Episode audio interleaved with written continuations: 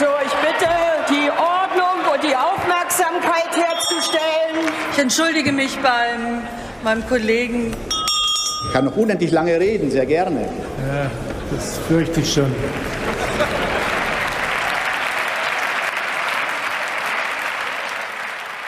Guten Tag und herzlich willkommen zum Bundestalk, dem Polit-Podcast der Taz.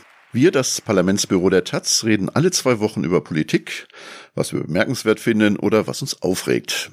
Mein Name ist Pascal Beuker und mit mir im kleinen Taz-Studio sitzen heute Tobias Schulze, Jasmin Kalarikal und Stefan Reinecke. Ich muss noch sagen, Tobi, für was du zuständig bist. Ach, Entschuldigung, ich, ich bin der neue im Parlamentsbüro. Ich weiß noch nicht, wie das, ja, wie das nee, alles hier läuft. Deine, deine wichtige Tätigkeit schildern. Okay, meine, meine wichtige Tätigkeit. Ähm, ich kümmere mich unter anderem um die Grünen ähm, für die Taz seit zwei Wochen. Deswegen kann ich vielleicht ein bisschen was heute erzählen über die Grünen. Mhm. Ich gucke vor allem auf die FDP. Und ich ähm, beschäftige mich mit der SPD. Also, guter Einstieg. Äh, ich glaube, wir sollten tatsächlich heute über, über die Grünen reden. Die hatten ja gerade ihren Parteitag und haben jetzt eine neue Parteiführung, die nun erstmal ihre Rolle finden muss. Was nicht so ganz einfach ist, denn ihre VorgängerInnen Annalena Baerbock und Robert Habeck stehen nun mal als Mitglieder der Bundesregierung weiter im Rampenlicht. Tobias, du hast dir den Parteitag angeschaut. Äh, früher war auf einem solchen Event auch mal kräftig was los. Da wurde heftig gestritten und einmal ist sogar ein rotes Ei geflogen. Wie war es diesmal? Alles Friede, Freude, Eierkuchen? Ja, die haben sich schon sehr lieb. Ähm, also ich habe das zum ersten Mal erlebt, so einen grünen Parteitag und ist schon interessant, wie, wie gerührt alle sind, wenn die einen verabschiedet werden aus ihren Ämtern und die nächsten begrüßt und dann singt Claudia Roth ein Lied und so weiter. Ähm, und auch wenn es um die Inhalte geht, um die inhaltlichen Debatten, ähm, die, die sind schon sehr um Harmonie bemüht, zum einen. Also dass, dass man nach außen zeigt, man, man ist geschlossen, hier ist keine zerstrittene Partei. Ähm, zweitens ist da auch wirklich was dran. Ähm, also das ist nicht so, wie es 98 wahrscheinlich war, dass ähm, die Grünen in die Regierung kommen und erstmal total damit hadern und äh, der Laden fliegt ihnen fast um die Ohren und die Hälfte spaltet sich ab etc. Ähm, sondern auch in der Breite der Partei hatte ich den Eindruck, die ja, die, die sind sehr bereit fürs Regieren und die sind auch sehr bereit dazu, Kompromisse mitzugehen. Ähm, und da, wo es dann doch mal Differenzen gibt, gab vielleicht schon so ein, zwei, drei Punkte, da schaffen sie es, das relativ still auszudiskutieren. Also nicht unbedingt in, in den Hauptreden, nicht dort, wo es, in der Tagesschau kommt, sondern dann lieber vielleicht sonntags um neun Uhr morgens, wenn noch nicht alle drauf gucken, ähm, und in einem gesitteten Rahmen. Im Wahlkampf hat Annalena Baerbock äh, gesagt, sie hätte Bock auf besser. Auf diesem Parteitag klang das immer so, als hätten die Grünen Bock auf Kompromiss. Äh, täuscht dieser Eindruck? Ähm, nein, also erstmal ganz ganz wertungsfrei, das das ist so. Die sind die sind alle sehr kompromissbereit. Ähm, man sieht das vielleicht an den aktuellen Anträgen, die da beraten wurden. Also kurz kurz zur Erklärung: Es war kein Programmparteitag, wo man irgendwie äh, zig Inhalte klären muss. Eigentlich ging es nur um Wahlen und solche Sachen. Ähm, trotzdem gibt es dann die Möglichkeit, dass die Basis auch zu Inhalten Anträge stellen kann. Und da wurden dann auch vielleicht ein rundes Dutzend Anträge aus der Basis gestellt von Leuten, die sagen, hier im Einzelnen die Kompromisse, die ihr gemacht habt im Koalitionsvertrag, das, das wollen wir nicht. Äh, Kampfdrohnen war so ein Thema. Wo ein Antrag kam, äh, das haben wir zwar im Sommer beschlossen auf dem Parteitag, dass wir uns dafür öffnen. Ähm, da steht auch im Koalitionsvertrag drin, aber wir wollen das nochmal rückgängig machen oder zumindest aufschieben, dass diese Legislaturperiode nicht mehr beschlossen wird. Die Bundeswehr bekommt Kampfdrohnen. Ähm, die Gegenrede zu diesem Basisantrag hat Katja Koll gehalten. Katja Koll aus dem linken Parteiflügel hat jahrelang gegen Kampfdrohnen gekämpft, äh, hat auch noch im Sommer auf dem Parteitag da den Kampf dagegen angeführt. Hat jetzt aber gesagt, Leute, ähm, wir haben halt verloren. Äh, wir haben es diskutiert, es gab eine Abstimmung, die Mehrheit war für die Öffnung. Ähm, da steht jetzt drin im Koalitionsvertrag und wir können jetzt nicht äh, überall den Koalitionsvertrag wieder aufmachen, sonst kriegen wir am Ende Probleme und jetzt macht halt. Und so lief bei ein paar anderen Sachen auch. Bei der nuklearen Teilhabe hat dann Jürgen Trittin die Gegenrede gehalten, ähm, der da immer früher die Gegenposition vertreten hat. Ähm, und das eben auch mit der Begründung, es gibt den Koalitionsvertrag, wenn wir jetzt gut arbeiten wollen, dann müssen wir uns dran halten, sonst machen die anderen an anderen Stellen den Vertrag wieder auf und so weiter.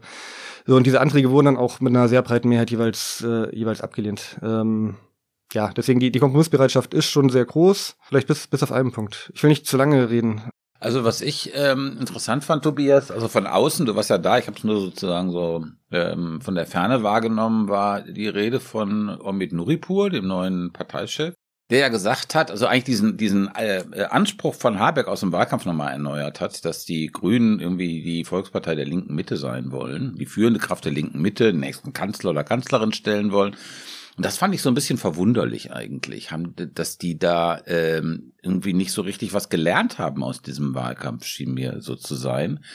Weil ähm, die Grünen sind ja in dem Sinne eine Milieupartei und keine Volkspartei, also wenn man sich ihre Mitgliedschaft äh, anschaut. Und äh, also, und wie sie das, es, es scheint mir auch keine richtige Strategie zu geben von der Partei, wie sie das, denn dieses Ziel, das kann man ja haben, wie sie dieses Ziel erreichen wollen. Weil sie ja eben, wie gesagt, eine Milieupartei sind und, und gleichzeitig diesen Anspruch haben über Habeck, ja, also das gerade beschrieben, ähm, die äh, sind sehr kompromissbereit, aber im Grunde genommen diese große Transformation zu managen, ja, wo es auch Verlierer geben wird, ja. Und ähm, also mir ist das nicht so ganz klar, mir kam das sehr formelhaft vor. Wie war da so dein Eindruck? Ja, da ist, da ist ein Widerspruch. Ähm, also es, es gibt nicht nur bei Nuripur den Anspruch, wir wollen wieder eine Kanzlerkandidatin aufstellen. Rein rechnerisch, man kann ja sagen, mit 20 Prozent plus ein bisschen könnte es ja schon reichen fürs Kanzleramt mhm. und enorm weit weg ist das nicht. Ähm, aber gut, man, man müsste halt zulegen. Und ich glaube, da ist eine ungeklärte Frage, in welche Richtung wollen sie zulegen. Man hat dann Ricarda Lang zum Beispiel, mhm. ähm, die als neue Parteichefin ja sagt, Sozialpolitik äh, will sie zu einem Schwerpunkt machen, weil sie sagt, ähm, bei Geringverdienern, ähm, Geringqualifizierten, da wo die Grünen bisher noch nicht so stark sind, da ist noch was zu holen und dahin wollen wir ausstrahlen. Ähm, so, dann haben wir aber Winfried Kretschmann zum Beispiel. Das war einer der wenigen, der so ein bisschen was Strittiges mal, mal gesagt hat in, in seinem Redebeitrag. Ähm, der gesagt hat, hier Wahlkampf, das, das war ja nichts. Ähm, viel zu sehr Milieupartei, wir müssen wirtschaftsfreundlicher werden. Mhm. Ähm, so, und Habeck könnte man ja auch ein bisschen in, in das Lager einordnen. Ähm, und ja, da, da ist die Frage, beides zusammen geht irgendwie schwierig. Klar, das war das alte Volkspartei-Ding, sowohl als auch irgendwie alle abdecken. Äh, Union und SPD haben das früher auf magische Weise geschafft. Ich weiß nicht genau wie. Ich, ich glaube aber, die, die Grünen wissen eben auch nicht, wie mhm. sie das machen könnten in Zukunft. Da gibt es zumindest noch keine Antwort. Mhm. Aber die Hauptbotschaft ist halt im Grunde genommen, wir, sind, wir haben verstanden, dass wir Regierungspartei sind und wir, äh, wir machen keinen Stress. Wir machen den unseren Ministern und Ministerinnen keinen Stress. Das war so die Hauptbotschaft des Parteitags. Äh, genau. Also bei der Taxonomie, da war so eine Sache, äh, aber größtenteils, ja, war das die Message. Also Taxonomie muss man, glaube ich, kurz erklären, oder? Das ist diese Geschichte mit, äh, mit ähm, das Gas und Atomkraft in der EU als ähm, nachhaltige äh, Investment gelten. Hm. Ihr macht mir mein Konzept hier kaputt. Da wollte ich natürlich noch nachher nachfragen, aber das sollte später kommen. Ziehen wir es vor, meinetwegen. Taxonomie, genau. Da hat der Parteitag äh, beschlossen, äh, dass äh, Robert Habeck und Steffi Lemke ähm, nicht nur gegen die Atomkraft, äh, die Ambition der Atomkraft protestieren sollten, sondern auch gegen das Gas das da drin ist. Und äh, dieser Beschluss ist nicht mal eine Woche alt. Und dann schreiben die an die EU-Kommission und was fehlt? Das Gas. Ähm, ist das das, worauf man sich einstellen muss, äh, dass Parteitagsbeschlüsse der Grünen nicht mal eine Halbwertszeit von einer Woche haben? Tja, das, das kommt, glaube ich, darauf an, wie die Partei jetzt reagiert. Und da bin ich gespannt drauf. Also die Genese des, dieses Beschlusses, die war schon interessant. Ähm, das ging auch auf einen Basisantrag zurück, wo eben drin stand, äh, bitte, liebe Grüne in der Regierung, auch Gas kritisieren und bitte rechtliche Schritte und so weiter. Äh, der Bundesvorstand hat dann Änderungsanträge gestellt, äh, überall das Gas rausstreichen. Also Regierungslinie, wir sind nur, nur gegen Atom in der Taxonomie. Dagegen gab es dann wieder gegen, Gegenanträge von vor allem Europaabgeordneten ähm, die es wieder drin haben wollten. Und dann so kurz vor Toreschluss, kurz bevor der Parteitag losging, ähm, gab es dann einen Kompromiss. Der Bundesvorstand hat eingelenkt ähm, und dann stand tatsächlich auch Gas drin, bisschen softer formuliert, aber es war eben beides drin und man hat die Kampfabstimmung vermieden. Ähm, was ich vorhin schon meinte, da wo es mal vielleicht Knatsch geben könnte, schauen Sie schon, dass man das nicht zur Primetime austrägt, sondern vielleicht vorher schon ausräumt. Ähm, so, und jetzt, vier, fünf Tage später, ähm, genau, halten sich die grünen Minister, Ministerinnen schon nicht daran. Ähm, und da bin ich jetzt gespannt, gerade die Parteivorsitzenden, wenn die sagen, sie müssen eine eigene Rolle finden, sie müssen na, auch irgendwie schauen, dass für sie auch eine Kompetenz und eine Macht bleibt. Äh, sie wollen vielleicht auch mal korrektiv sein äh, und nicht nur der Basis in der Partei immer erklären, warum man Kompromisse machen muss. Wäre das vielleicht ein Punkt, wo sie jetzt mal dazwischen gehen mhm. könnten. Mhm. Ja, der, du hast es gerade erwähnt, der neue Habeck heißt jetzt Umit Nuripur und die neue Baerbock Ricarda Lang. Wie haben sich denn die beiden neuen Vorsitzenden auf dem Parteitag überhaupt so geschlagen und äh, wie hoch sind die Erwartungen in sie? Tja, wie haben sie sich geschlagen? Ähm, also beide hatten ja vor allem ihre Viertelstunde im, im Rampenlicht, wo sie ihre Bewerbungsrede gehalten haben. Und mit Nuripur hat den ähm, Beginn gemacht. Das war, naja, eine okaye Rede. Also Nuripur, der ist ein Entertainer, mit dem unterhält man sich gerne, der haut immer Sprüche raus und, und ist ja witzig und Eintracht Frankfurt und alles. Wenn er, wenn er in der Halle steht und eine Rede hält, ich glaube, das ist dagegen nicht, nicht ganz so sein Ding. Also das war, das war schon alles okay, aber er ist jetzt halt auch nicht Robert Habeck. Ähm, so, hat dann 82 Prozent bekommen für grünen Verhältnisse. Ja, ist ja schon, das passt schon. Ähm, Ricarda Lang hatte ja ein bisschen Pech, dass sie, dass sie Corona-positiv war ähm, deswegen von zu Hause aus dem Homeoffice aus zugeschaltet war. Das hat aus der Bewerbungsrede so ein bisschen den, den Schwung rausgenommen, weil das war so eine richtige Parteitagsrede, irgendwie so Sigmar Gabriel, Andrea Nahles mäßig, äh, immer lauter geworden, ähm, was glaube ich in der, in der Halle ganz gut funktionieren kann, aber ähm, ja, durch, durch dieses Homeoffice-Format dann rhetorisch auch nicht ganz so gezündet hat, war aber auch okay. Ähm, 76 Prozent dann bisschen schlechter als Nuripur, da hat diese Corona-Boni-Sache vielleicht noch mit reingespielt, na, wo sie als Teil des alten Bundesvorstands ja eben direkt mit Verantwortung trägt. Nuripur hatte das Problem nicht. Insgesamt würde ich sagen, die, die Partei geht aber wohlwollend mit den, mit den beiden um. Tja, und die müssen jetzt eben ihre Rolle finden, was, wie wir schon gesagt haben, nicht einfach wird, neben der Regierung, neben der Fraktion, ähm, da auch als Bundesvorstand noch was zu sagen zu haben das erwähnt hast, das stimmt, das war natürlich auch wirklich für sie ein bisschen blöde, dass genau da die Corona-Infektion äh, gekommen ist. Zum Glück ohne Symptome. Seit Donnerstag ist sie jetzt wieder äh, vollkommen fit und kann wieder aus der Quarantäne raus. Also sehr, sehr froh, äh, dass sie es so gut überstanden hat. Aber da würde ich gerne dich, Jasmin, nachbefragen. Also Ricarda Lang ist ja quasi noch das unbeschriebene Blatt. Und mit Notpur ist er seit Urzeiten schon im Bundestag. Der hat auch äh, schon mal eine, äh, eine Taz-Redaktionskonferenz sehr gut unterhalten als Blattkritiker. Äh, Ricarda Lang ist 28 Jahre, ist die zweitjüngste äh, Grünen-Vorsitzende überhaupt äh, in der Geschichte. Und man weiß nicht so viel äh, von ihr, außer dass sie da Beisitzerin äh, im Bundesvorstand war und früher äh, Vorsitzende der Grünen Jugend. Wie ist dein Eindruck äh, von ihr? Schwierig. Also ich fand jetzt die Corona-Boni-Sache war natürlich ein bisschen schwierig. Schwieriger Start für eine Person, die so anfängt und die sich als Sozialpolitikerin profilieren will. Und dann, äh, das glaube ich, ist schon so gleich zu Beginn ein großer Glaubwürdigkeitsverlust. Und sonst finde ich, ja, also das ist mir jetzt vor allem hängen geblieben. Was mir bei ihr bisher aufgefallen ist, äh, dass sie offenkundig äh, unglaublich viele äh, Aggressionen von irgendwelchen Hyopies auf sich zieht. Also wenn ja. man sich das mal auf Twitter anschaut, was äh, für Hasssprüche äh, gegen sie ausgekübelt wird, dann denke ich mir, hu, gut, dass ich nicht in ihrer Haut stecke und äh, das nicht aushalten muss. Und dafür hat die ja für, für ihr jung, doch junges Alter doch, zeigt die bislang noch ein ganz gutes Standing.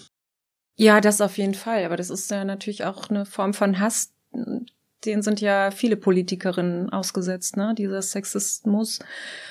Oh, Gerade in den sozialen Medien, das ist wirklich einfach furchtbar. Ähm, da muss man, glaube ich, echt ein dickes, Fell haben. Mhm. Also das, das hat sie dann offenbar auch, ja. Da ist interessant dieses Urteil in dem Fall Renate Künast, ja. äh, was wir jetzt diese Woche hatten, äh, was ein erfreuliches Urteil ist. Renate Künast hatte ja geklagt gegen Beleidigungen im Netz und hat dann Recht bekommen dass das äh, so nicht geht, ne, dass es zumindest da, also dass das einfach als Beleidigung äh, anerkannt wird. Das ist, glaube ich, ein wichtiger Schritt. Ähm, und ich frage mich bei dieser Besetzung äh, Nuripur und Lang, das ist ja was anderes als Habeck und, und Baerbock, weil Habeck und Baerbock war ja zum ersten Mal, als die Vorsitzende wurde, raus aus diesem Links-Rechts-Schema oder Realo, Fundi oder wie auch immer das heißt, also Flügel. Fundis gibt's ja, glaube ich, schon seit nee, links-rechts, also 1990 nicht mehr. Also, also so, ne, immer diese, diese Strömungsbesetzung, ne, das war sozusagen zum ersten Mal raus, dass du zwei Realos oder Realas hattest und jetzt wieder zurück.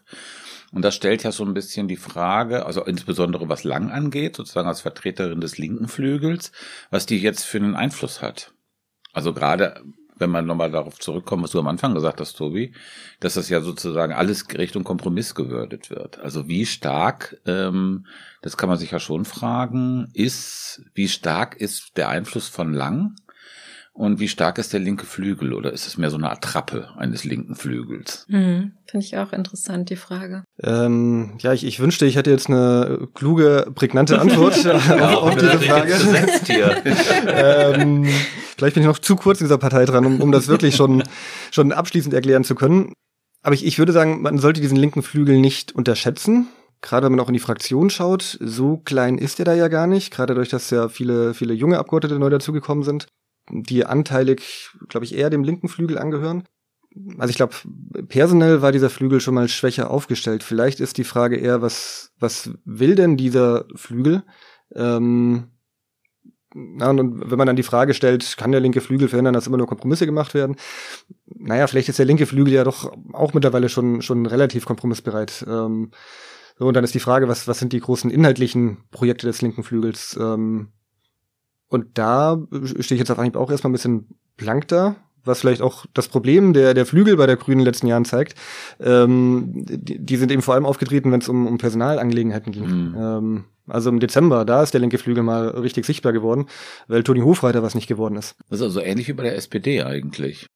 Also es ist eher, also dass das gar nicht mehr ideologisch sich verteilt, sondern eigentlich geht's äh, um Netzwerke. Also die einen kommen mit der, mit der einen Seilschaft nach oben und die anderen mit der anderen.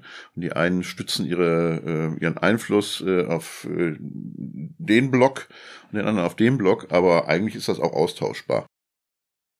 Äh, gut, das ist jetzt ein, ein sehr harsches Urteil. Ähm, also so mutig wäre ich jetzt erstmal nicht, da, da auch komplett mitzugehen, weil bei Ricarda Lang sieht man ja mit der Sozialpolitik, die sie mhm. nach vorne stellt, ähm, das ist ja schon ein Akzent. Und klar, jetzt kann man fragen, wie ernsthaft ist das denn? Ist das vielleicht auch nur instrumentalisiert und taktisch gedacht und so weiter? Und, hm.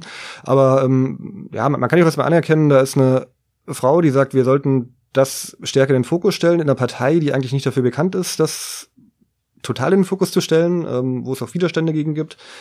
Auch noch eine Frau aus einer Generation, der man nachsagt, die kümmert sich eigentlich lieber um Gendersternchen und, und so weiter und ähm, hat dann sozialen Fragen überhaupt kein Interesse, ähm, was natürlich auch oft ein Zerrbild ist.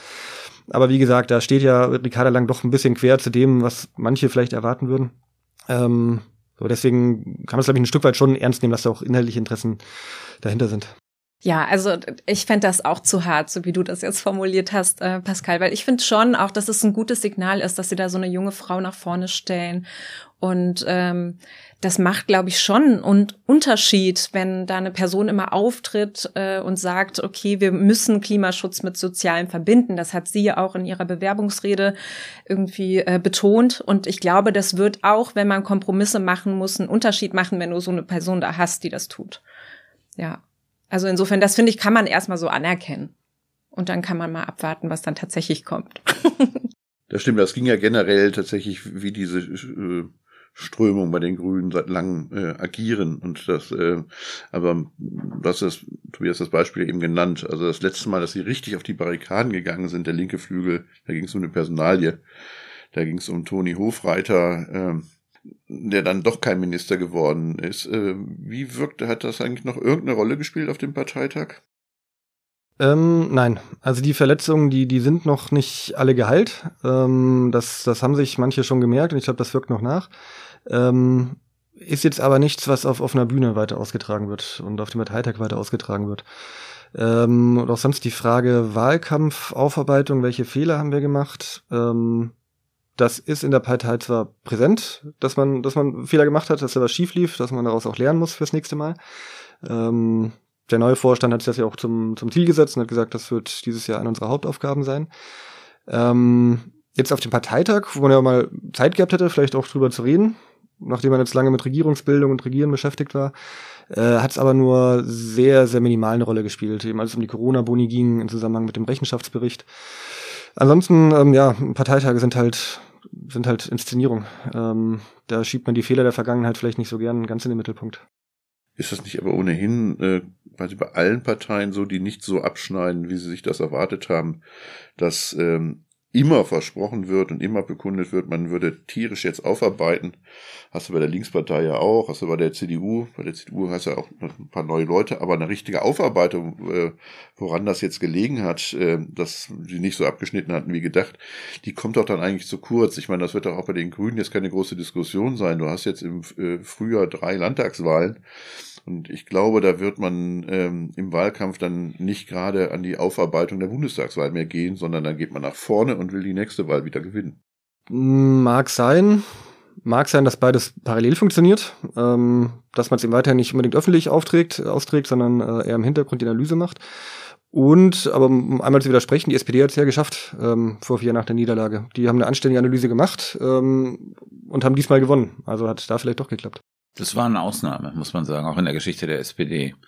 Das geht übrigens auf das Konto auch von Andrea Nahles, äh, dass sie sich wirklich, und im Grunde, das war, glaube ich, zwei Jahre, anderthalb Jahre, zwei Jahre danach, wirklich, und zwar mit, mit, äh, mit externen Leuten äh, auf 100 Seiten ganz akribisch haben erzählen lassen, was 2017 alles schiefgegangen ist. Und das ist auch eingeflossen in den Wahlkampf vier Jahre später. Also das ist wirklich ein Beispiel, dass das möglich ist. Ja, Aber wenn der war jetzt nicht politische eine sehr große Ausnahme, auch die SPD hat ja lange gebraucht. Also nach 2005, nach 2009 und 2013 hatten sie das nicht gemacht, sondern einfach weiter. Und 2017 haben sie dann endlich, aber Genau. da waren sie auch wirklich äh, am Arsch, äh, tatsächlich dann mal angefangen zu analysieren. Mhm. Aber stimmt, das zeigt offenkundig, dass es möglich ist. Äh, Ja, und auch erfolgreich möglich Ja. ist. Also, weil das war schon eine Sache, aus der sie strategische ähm, Schlussfolgerungen gezogen haben für 2021. Was die Nominierung angeht, aber auch was die Programmatik vor allen Dingen angeht. Ne? Weil das Problem der SPD war diese programmatische Lehre. Ein Problem, was die Grünen vielleicht im Moment nicht so dringend haben. Ähm, auch verbraucht durch diese großen Koalitionen. Ja, wobei dann kam dazu auch noch eine Portion Glück, glaube ich, dass die Natürlich. CDU da die Union so Nein, nein. Aber auch, abgeschmiert ist. aber du musst auch, auch so, so Glück, ne? Also Situationen, die durch Glück entstehen, musst du auch nutzen können. ja, Und äh, also ne, da, und das war, glaube ich, der Zusammenhang, der 2021 gab, ne, dass sozusagen die Schwäche der Union, dass die SPD da äh, darauf reagieren konnte. Unter Martin Schulz weiß man nicht so genau, ob das irgendwie möglich gewesen wäre. Damals 2017 mit diesen, da gab es ja die Situation, dass die Schubladen im Willy Brandt-Haus, was die Programmatik anging, wirklich leer waren. Kommen wir nochmal zurück äh, zu den Grünen. Ähm, was ich ja interessant finde, du hattest ähm, bislang halt zwei Vorsitzende, die, sehr dominant waren, was auch schon ungewöhnlich war bei, Parteien, weil sonst hast du immer ein Spannungsfeld, wenn die nicht personalidentisch sind, zwischen Fraktion und Partei und in der Regel ist die Fraktion der stärkere Player, die Fraktionsvorsitzenden. War auch bei den Grünen früher so und das haben Annalena Baerbock und Robert Habeck ja geändert. Ähm, jetzt durch den Regierungseintritt haben sich natürlich die Machtzentren der Grünen nochmal richtig äh, verschoben, weil du hast jetzt zwei neue Vorsitzende, ähm, die sich nicht nur mit einer Fraktionsführung auseinandersetzen müssen, aber ge- gegenüber der behaupten müssen, sondern vor allen Dingen gegen zwei sehr, sehr starke äh, Minister. Ähm, können Sie da, also Nuripur und Langler mehr sein als ein Sidekick? Mm, Sie, sie müssen sich Mühe geben, wenn sie mehr sein wollen. Ähm, es fängt ja auch schon damit an, es gab diese Woche eine Umfrage, ähm, ich weiß nicht, ob die, Frage war, kennen Sie die beiden oder finden Sie die beiden sind die richtigen? Ich, ich glaube, die Frage war, sind die beiden die richtigen? Und äh, die Zustimmungsquote, die war relativ gering, was eben aber an der geringen Bekanntheit auch liegen kann. Ähm, klar, und dann hat man schwierig gegen, gegenüber einer Regierung und da, da werden die beiden kämpfen müssen. Und auch im Verhältnis zueinander. Baerbock und Habeck, die haben ja ähm, sehr stark inszeniert immer, wie eng sie zusammenarbeiten, dass sie quasi an einem Schreibtisch sitzen und einem Büroleiter und so weiter. Ähm, ich glaube, da werden die beiden Neuen auch vielleicht ihre Rolle ein bisschen anders definieren. Ähm, einen gemeinsamen Büroleiter haben sie jetzt schon angekündigt, wird es nicht geben. Äh, ansonsten natürlich immer alles ganz eng abstimmen und so weiter.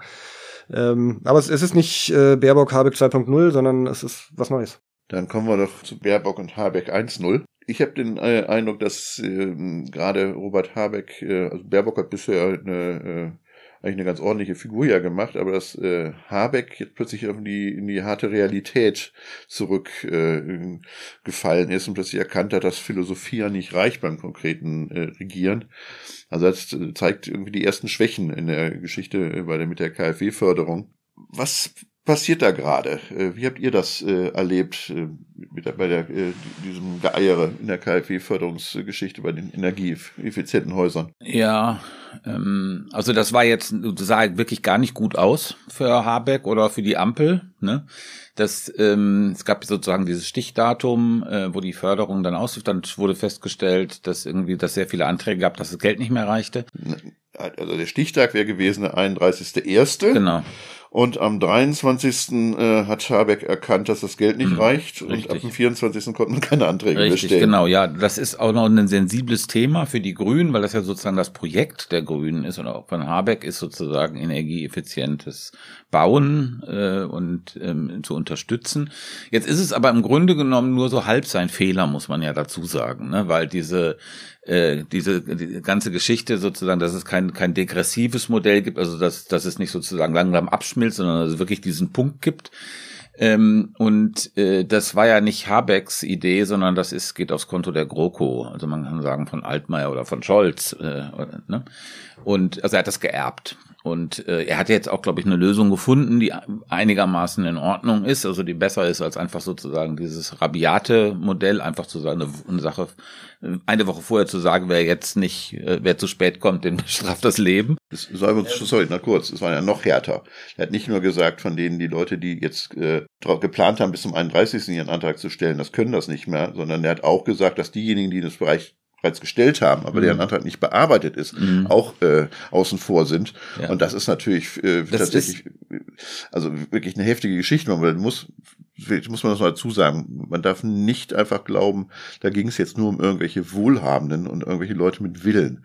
Ja, da sind zum Beispiel ganz viele junge äh, Familien dabei, äh, warum auch immer die diesen Traum vom Eigenheim haben, ich kann das nicht nachvollziehen, aber gibt es, die verschulden sich dafür über 30 Jahre und dann natürlich ist dann fest äh, so eine Förderung mit in der Kalkulation. mhm. Und wenn die plötzlich von heute auf morgen gesagt bekommen, Nein, ist, ist nicht. Das ist bestimmt keine vertrauensbildende Maßnahme Maßnahme für die Ampel gewesen. Aber wie gesagt, äh, Habeck hat das so ein bisschen geerbt. Ne? Jetzt äh, würde ich sagen, ähm, es ist ein Teil aber, wir haben ja jetzt, glaube ich, 60 Tage äh, Ampelregierung, also noch weit entfernt von diesen 100 Tagen. Ne? Obwohl es einem vorkommt wie zwei Jahre manchmal. Ja, es kommt einem schon länger vor, das ist richtig. Ähm, und es gibt so, also das ist ein Teil, ein Element, das du gerade angesprochen hast, diese, diese KfW-Förderung, wo die Ampel also kommunikativ keinen so richtig gut aufgestellten Eindruck macht. Äh, das zweite, was man da nennen kann, ist, glaube ich, Corona und äh, Lauter, was Lauterbach gemacht hat, also erst anzukündigen, Anfang Januar, er würde ein äh, eigenes Gesetz zur Impfpflicht vorlegen, dann aber zwei Tage später doch nicht. Dann gab es diese kommunikativ sehr schwierige Sache mit diesen ähm, äh, sechs Monaten und drei Monaten für Genesene. Ähm, da galt sechs Monate. Lauterbach hat erzählt, ja, wenn man das ändern würde, dann würde man das irgendwie frühzeitig kommunizieren, während das Robert-Koch-Institut, das ja mit dem Gesundheitsministerium verbunden ist, gleichzeitig das eigenhändig auf, auf drei Monate verändert hat.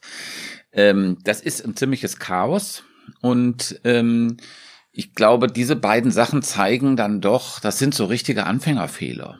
Ja, also wo das man merkt, das läuft irgendwie noch nicht rund. Und ähm, also mein Eindruck ist, dass die Stimmung gerade so ein kleines bisschen kippt, was die Ampel angeht. Also man bis jetzt war sowas, so eine gewisse Offenheit, ja, und die sind neu und lass die mal machen. Und jetzt gibt's aber, und zwar insbesondere zusammen mit diesem sehr gereizten, mit dieser sehr gereizten Stimmung, was Corona angeht, dass allen Leuten das wahnsinnig auf die Nerven geht. Also da kommen gerade das, was Lauterbach da gemacht hat, ja, das kommt unheimlich schlecht an. Ja, also diese Regeln sind sowieso ja teilweise nur noch schwer nachvollziehbar und das ist dann wie so ein Ventil, also für diese Wut und das kann sein, dass sich das noch stärker entwickelt, dass Lauterbach da wirklich unter Beschuss gerät. Und ähm, das wird sich, das wird natürlich interessant, nochmal interessanter sein, wie sich das auf diese äh, anstehenden Wahlen auswirkt. Also, falls das, was ich da gerade beschrieben habe, richtig ist, dass es im Moment, dass sich da sowas aufbaut an so einer Negativstimmung. Auch Scholz gegenüber, um das dritte Thema noch zu sagen, der so ja doch sehr, also nicht sehr präsent wirkt, um es mal so zu sagen. Boah, jetzt hast du so viele Themen auf einmal angesprochen. Also bei der KfW-Förderung, finde ich, war für mich so klar, dass es so das ist irgendwie ein Symbol dafür, wie schwierig das auch wird, Klimaschutz und Wohnraum. Also diese beiden Megathemen miteinander zu verbinden, ne? Mhm. weil, das, weil es da genau darum geht. Und äh, da ist die Ampel nicht gut eingespielt. Also so, das, das hat sich darin ja auch gezeigt. Ne? Wie viel Geld macht man für wen locker und äh, für was? Und äh, das finde ich hat es da schon gezeigt. Ja, Corona kann ich, also ist einfach eine Katastrophe. Die Kommunikation, da können sie wirklich dran arbeiten. Ich hätte, also gut, mischen wir jetzt einfach tatsächlich ein bisschen. Mhm. Mhm. also bei, bei der äh, dieser KfW-Förderungsdesaster ähm, mir durch den Kopf gegangen. Also erstens stimmt's natürlich, das eingebrockt hat das die große Koalition. Aber es ist halt so, äh, eine Regierung muss halt vertragstreu bleiben. Das gilt generell. Das heißt, es gab diese Regelung bis zum 31.01. Und wenn dann halt entsprechend es im Haushalt zu wenig eingestellt war, dann muss man einen Nachtragshaushalt machen. Haben sie übrigens auch für andere Sachen gemacht und das entsprechend einstellen. Naja, es, es gibt aber keinen, keinen Rechtsanspruch auf die Förderung. Also Vertragstreue ist da nicht ganz der richtige Begriff. Naja, aber die Leute stellen sich darauf ein und ich finde, Regierungspolitik muss verlässlich sein. Wenn man das ändern will, dann hätte man das auch im Koalitionsvertrag festschreiben können, dann hätten die Leute Bescheid gewusst, dann hätte man allerdings natürlich auch dann schon auch klar im, äh, im Haushalt das äh, so oder so berücksichtigen müssen. Das haben sie nicht gemacht. Hier äh, ging's, jetzt haben sie plötzlich fünf Milliarden, das wäre schwieriger äh, gewesen in den Verhandlungen, die schon vorher äh, klar zu machen. Äh, wäre das zum Ende gelaufen, hat Habeck gesagt, wäre das über 14 Milliarden das Ganze gekostet. Das ist natürlich ein Riesenbatzen. Und da sind wir natürlich beim, beim, beim Problem dieser äh, Koalition. Das ist natürlich der ganze Finanzbereich. Das ist der, dieser äh, große Widerspruch äh, der, der grünen Ansprüche und des, der gelben Schatzmeisterei mit, mit Lindner ähm, und diesen Beschränkungen, dass man sagen will, man will eben keine Steuererhöhung, man will das nicht, mal dies nicht, man will entlasten.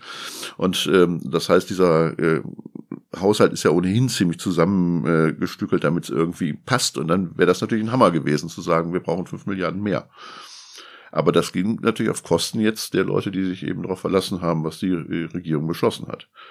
Und das ist schon schwierig mit dem Geld, da sprichst du aber das im Grunde dann das, das fünfte große Problem der, der Ampel an, ähm, was nach den kommunikativen Fehlern kommt. Ich meine, das sind ja Sachen, wenn es in Zukunft besser läuft, äh, vergessen die Leute vielleicht. So Anfängerfehler in der Kommunikation, das, das kann man verzeihen. Ähm, aber beim Geld, da wird es ja wirklich schwierig. Also es gibt diese 60 Milliarden, ähm, die durch einen Trick aus na, Corona und so weiter umgeleitet wurden in den Klimatopf. Ähm, da sind jetzt 5 Milliarden schon blockiert durch die KfW-Sache ähm, zu einem großen Teil für Gebäude, die nach einem Effizienzstandard gebaut werden, der ähm, ja, veraltet ist, der zum Klimaschutz gar nicht so viel beiträgt. Dann haben wir die steigenden Energiepreise, ähm, auf die vielleicht reagiert werden soll durch vorzeitige Abschaffung der EEG-Umlage, was auch kosten würde, was vielleicht auch diesen Topf wieder belasten würde. Ähm, und dann ist die Frage, wie viel hat, hat Habeck und wie viel haben die anderen noch, ähm, um aus diesem Topf wirklich Klimapolitik zu machen? Vor allen Dingen, da gibt es natürlich einen großen Haken. Also es gibt viele gute Argumente jetzt, äh, die Abschaffung der EEG äh, Zulage vorzuziehen, um tatsächlich jetzt eine Entlastung für Menschen zu schaffen bei den äh, riesen explodierenden äh, Gaspreisen. Der Haken ist aber äh, natürlich dabei, die EEG-Umlage wollte man abschaffen, äh, um später tatsächlich, wenn die CO2-Bepreisung kommt, die Leute zu entlasten. Da wird man sie aber nicht mehr entlasten können dann, weil das ist ja dann geschieht ja jetzt schon für was anderes. Das heißt, auch entweder schlägt das dann voll äh, auf die Verbraucher durch oder man muss noch mehr äh, Geld nehmen, ähm, um dann wieder eine, äh, zu einer äh, Entlastung, zu einer Dämpfung zu kommen. Also dann wird es dann noch schwieriger generell für die Klimaschutzmaßnahmen, weil dann natürlich generell das weniger Geld einfach da ist. Ja, vielleicht muss man darauf hoffen, dass, dass die Energiepreise wieder sinken. Ja, oder dass, äh, dass das Klimageld dann tatsächlich mal Form annimmt, ne? Also das ist ja auch etwas, was im Koalitionsvertrag drinsteht, dass ein sozialer Ausgleich stattfinden soll. Ähm, aber das wird wahrscheinlich dauern, weil es kompliziert ist, das auf den Weg zu bringen. Das ist sehr kompliziert und hat natürlich die Klimaprämie äh, einen Haken. Weil das funktioniert ja so, du zahlst erstmal äh, deinen hohen äh, Preis und kriegst dann nachher das Geld zurück vom Staat. Dazu muss man das aber erstmal zahlen müssen. Hm. Das ist natürlich für Niedriglöhner jetzt nicht so ganz einfach, äh, quasi in die Vorleistung zu gehen, weil in der Regel haben die das nämlich gar nicht. Mhm. Ähm, also da gibt's auch noch, wird es auch praktische Umsetzungsprobleme, glaube ich, eine ziemlich große Art geben. Aber bei, zumindest ist mir jetzt äh, noch eingefallen, zumindest gibt's ja auch die Entlastung dann ab Sommer bei den ähm, beim CO2, äh, CO2-Preis, bei den Heizkosten, dass dann äh, quasi das geteilt wird zwischen Vermieter und äh, MieterInnen. Und das wird, äh, das wird natürlich auch eine Entlastung dann sein. Und ja. es gibt jetzt aktuell den Heizkosten. Äh Zuschuss äh, für Leute mit dem Wohngeld. Ähm, ist das ausreichend? Das naja. ist zumindest ein Schritt, würde ich sagen. Ja, also dass sie das wahrgenommen haben, das ist schon mal gut. Ja, dass sie wahrgenommen haben, hier ist wirklich ein drängendes Problem, wo man auch schnell reagieren muss. Naja, der Heizkostenzuschuss, der äh, dieser einmalige Heizkostenzuschuss mhm. stand auch schon im Koalitionsvertrag mhm. drin. Ne? Also es ist jetzt gar nicht so, dass wir jetzt so ganz akut quasi mhm. darauf reagieren. Ähm, ich finde das auch richtig. Die Frage ist, wie viele Leute profitieren tatsächlich davon? Ne? Es gibt gar nicht, also so ähm, es sind ja die Leute, die Wohngeld beziehen oder BAföG und ähm, ja, und das sind jetzt so Wohngeldbeziehende Personen, das, die Haushalte, das sind so 1,7 Prozent. Irgendwie ist es unter zwei Prozent ähm, der Haushalte in Deutschland. Also so man muss sich diese Größenordnung vielleicht Mhm. auch nochmal vorstellen, wie viele Menschen profitieren tatsächlich davon. Das Volumen ist ja auch relativ klein. Das sind irgendwie unter 200 Millionen, oder? 190, glaube ich, ne? Ja. Ja. Genau, Also- pro Kopf 135 Euro. Mhm. Die haben sich das ausrechnen lassen vom Institut der deutschen Wirtschaft, glaube ich. Also Mhm. irgendwie schon fundiert, aber na, es ist halt ein wirtschaftsnahes Institut. Mhm. Ähm, die, die Verbraucherzentralen, die haben gerechnet, 500 Euro wären eigentlich nötig. Mhm. Ähm, so, also ich, ich bin kein Experte, ich kann die Rechnung nicht nachvollziehen, aber ähm, auf der Skala, was so denkbar wäre, ist es vielleicht schon eher am unteren Ende. Ja, also nichtsdestotrotz ist es einfach richtig, finde ich. Ich finde es gut, dass es kommt und äh, dann, klar, höher wäre immer besser. Ich meine, wenn man jetzt mal was Positives sagen will über die Ampel, ne, ähm, dann muss man sagen, dass immerhin äh, Heil jetzt ja angekündigt hat, dass ähm, im Herbst der Mindestlohn, also 12 Euro Mindestlohn kommen wird, ja. Und ähm, das ist ja, äh, halte ich für eine, äh, schon relativ flott jetzt, ne? Und das halte ich für irgendwie einen richtigen, auch einen wichtigen Ansatz, auch was sozialen Ausgleich angeht. Und äh, also das wird nicht vielleicht nicht so ganz einfach, das dann so wirklich auch real durchzusetzen, weil man ja weiß, dass da die Dunkelziffer, was wo das wo der nicht bezahlt wird, groß ist. Also da gibt es ein wirklich praktisches Problem, aber das finde ich jetzt erstmal, wir haben über Vertrauen geredet und die Ampel, ja, das war das, was Scholz angekündigt hat im Wahlkampf und das kommt jetzt auch. Ähm, das steht auf der Habenseite. Mhm, finde ich auch. Ja, da können Geringverdiener direkt die Nachzahlung von stemmen. Na gut. Kommen wir noch mal ein, wenn ich, ähm, ein, zwei Sätze vielleicht doch noch zurück zu dem, dem Großthema, äh, was du ja schon angesprochen hast, was uns alle beschäftigt, äh, Corona und was macht eigentlich äh, unser super Talkshow-Star als Minister. Also da habe ich, äh, das, was es eben gesagt hat, auch schon meine Zweifel, zum Beispiel, wenn, wenn ich mir dieses Agieren da mit dem genesenen Status angucke. Mhm. Also erstmal, aber sagt ja irgendwie, es gäbe dafür wissenschaftliche Erkenntnisse, warum es richtig ist, äh, das zu reduzieren. Ähm, was ich dabei erstaunlich finde, die müssen sehr exklusiv sein äh, in Deutschland, äh, weil ähm, in ganz Europa gelten weiterhin sechs Monate, in der Schweiz gelten neun Monate. Die scheinen andere wissenschaftliche Erkenntnisse zu haben. Und das Besonderste, finde ich, äh, ganz Besondere dabei, finde ich ja, die wissenschaftlichen Erkenntnisse sind ja wohl so, dass Normalsterbliche drei Monate, Bundestagsabgeordnete sechs Monate. Ja, das Ähm, ist nicht so ganz richtig, glaube ich. Ja, aber für die gilt weiter sechs Monate. Nee, das also das ist nicht. aber das ist eine ziemlich, also auf jeden Fall ist diese dieses Rückstellung mit genesenen Status eine komplett willkürliche Geschichte, Ich ähm, weil es gibt es gibt nur ein, äh, also was was die Studien sagen, ist, dass tatsächlich bei Genesenen äh, das wirkt das genauso wie bei der zweiten Impfung, nämlich tatsächlich etwa für drei Monate. Das heißt, wenn man da konsequent wäre, müsste man sagen, auch mit G2 ist jetzt mal Schicht.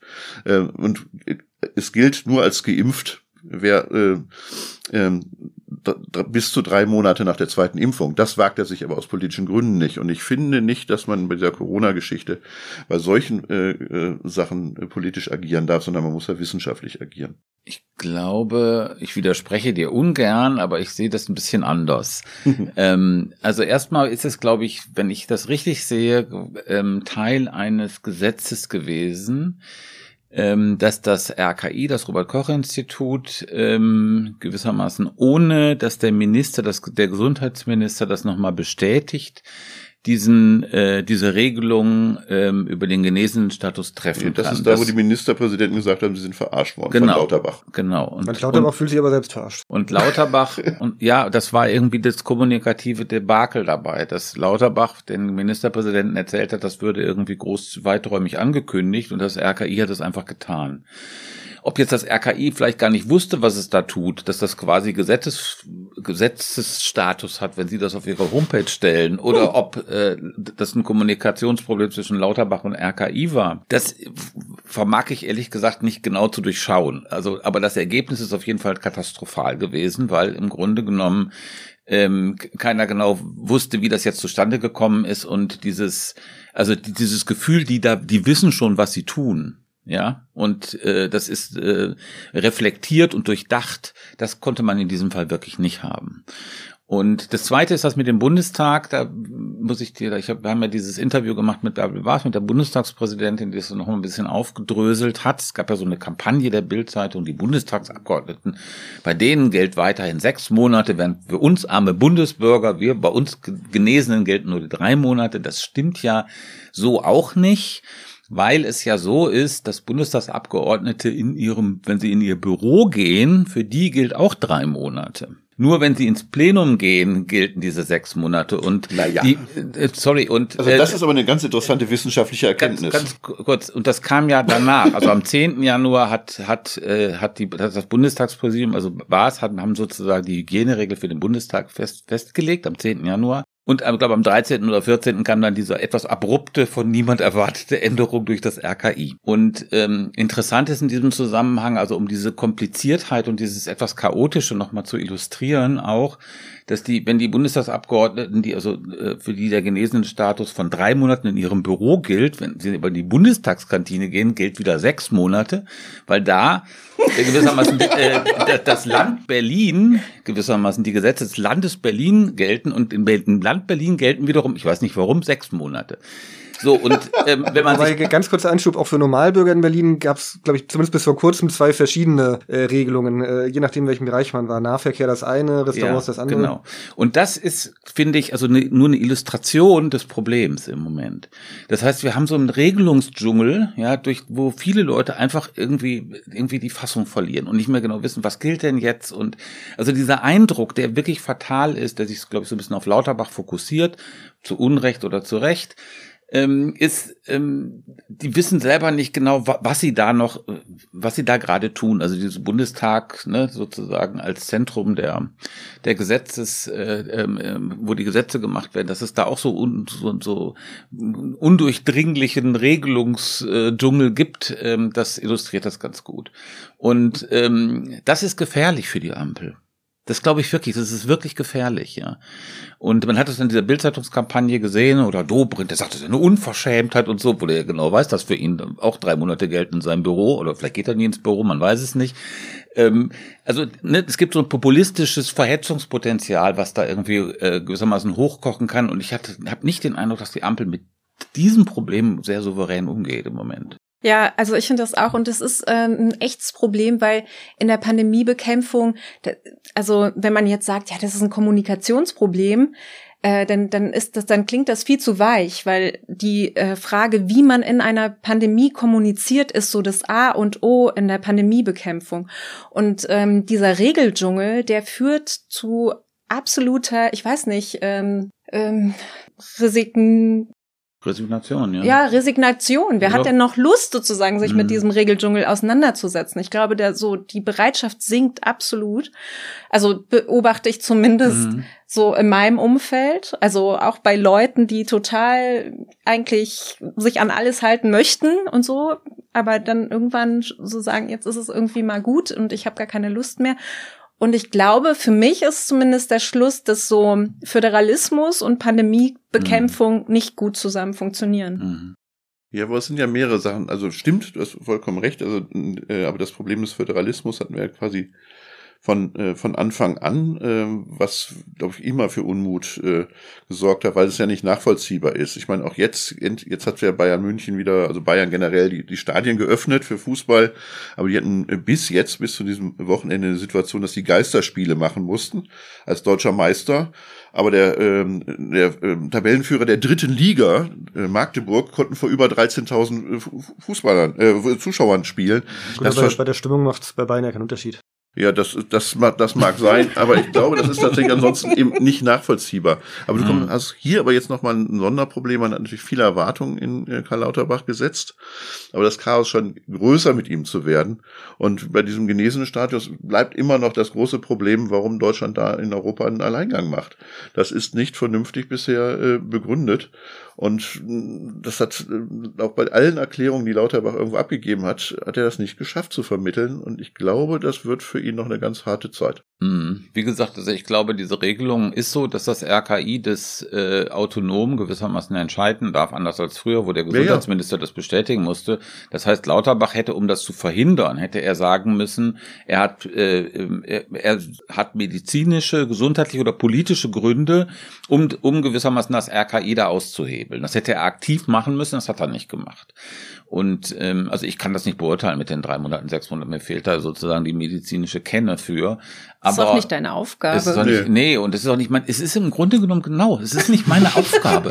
Weder als Bürger noch irgendwie als Journalist ist es meine Aufgabe, mich da in, also, gibt ja Leute, die das machen, aber es ist nicht meine Aufgabe, mich da in diese Details, äh, irgendwie diese Details zu entknoten, um dann irgendwie dazu zu kommen, ah, das ist okay, sondern ich erwarte, dass es irgendwie aus einem Guss, ja, eine Ansage gibt und eine Politik gibt, die irgendwie plausibel ist. Genau. Und das ist nicht so gegeben. Mhm. Das ist doch mal ein ganz schönes äh, Schlusswort. in, der, in der Hoffnung, dass wir es vielleicht bei einem der nächsten Bundestalks revidieren können und dann mhm. alles toll erklärt kriegen. Warten wir es ab. Also, das war der Bundestag äh, für heute. Bundestalk. Der Bundestag. Bundestag Neue Minister. Ja, ich werde schon komplett konfus hier. Also, das war der Bundestalk für heute. Bevor wir uns äh, bis zum nächsten Mal verabschieden, kommt jetzt noch eine Art Abspann. Also, wer uns loben oder kritisieren will, wer Anregungen hat, der oder die kann uns eine Mail schreiben. Und zwar an bundestalk.taz.de. Und dann will ich noch zwei Personen erwähnen, ohne die es diesen Podcast nicht geben würde. Danke an Nikolai Kühling für die technische Leitung und an Anne Fromm für die redaktionelle Betreuung. Last but not least, ähm, ein Podcast wie der Bundestalk kostet Geld ist aber bei der Taz kostenlos zu hören. Wenn ihr den Bundestalk oder die Taz generell unterstützen wollt, könnt ihr das über unser kostenloses Bezahlmodell Taz zahlig tun, entweder mit einem einmaligen Betrag oder auch regelmäßig. Ihr könnt natürlich auch die Taz abonnieren, das ist das Tollste. Also, wie das genau funktioniert, erfahrt ihr auf taz.de. Vielen Dank fürs Zuhören und hoffentlich in zwei Wochen wieder. Bis dann und tschüss. Ciao. Tschüss. So, wir sind damit am Schluss unserer heutigen Tagesordnung. Die Sitzung ist geschlossen.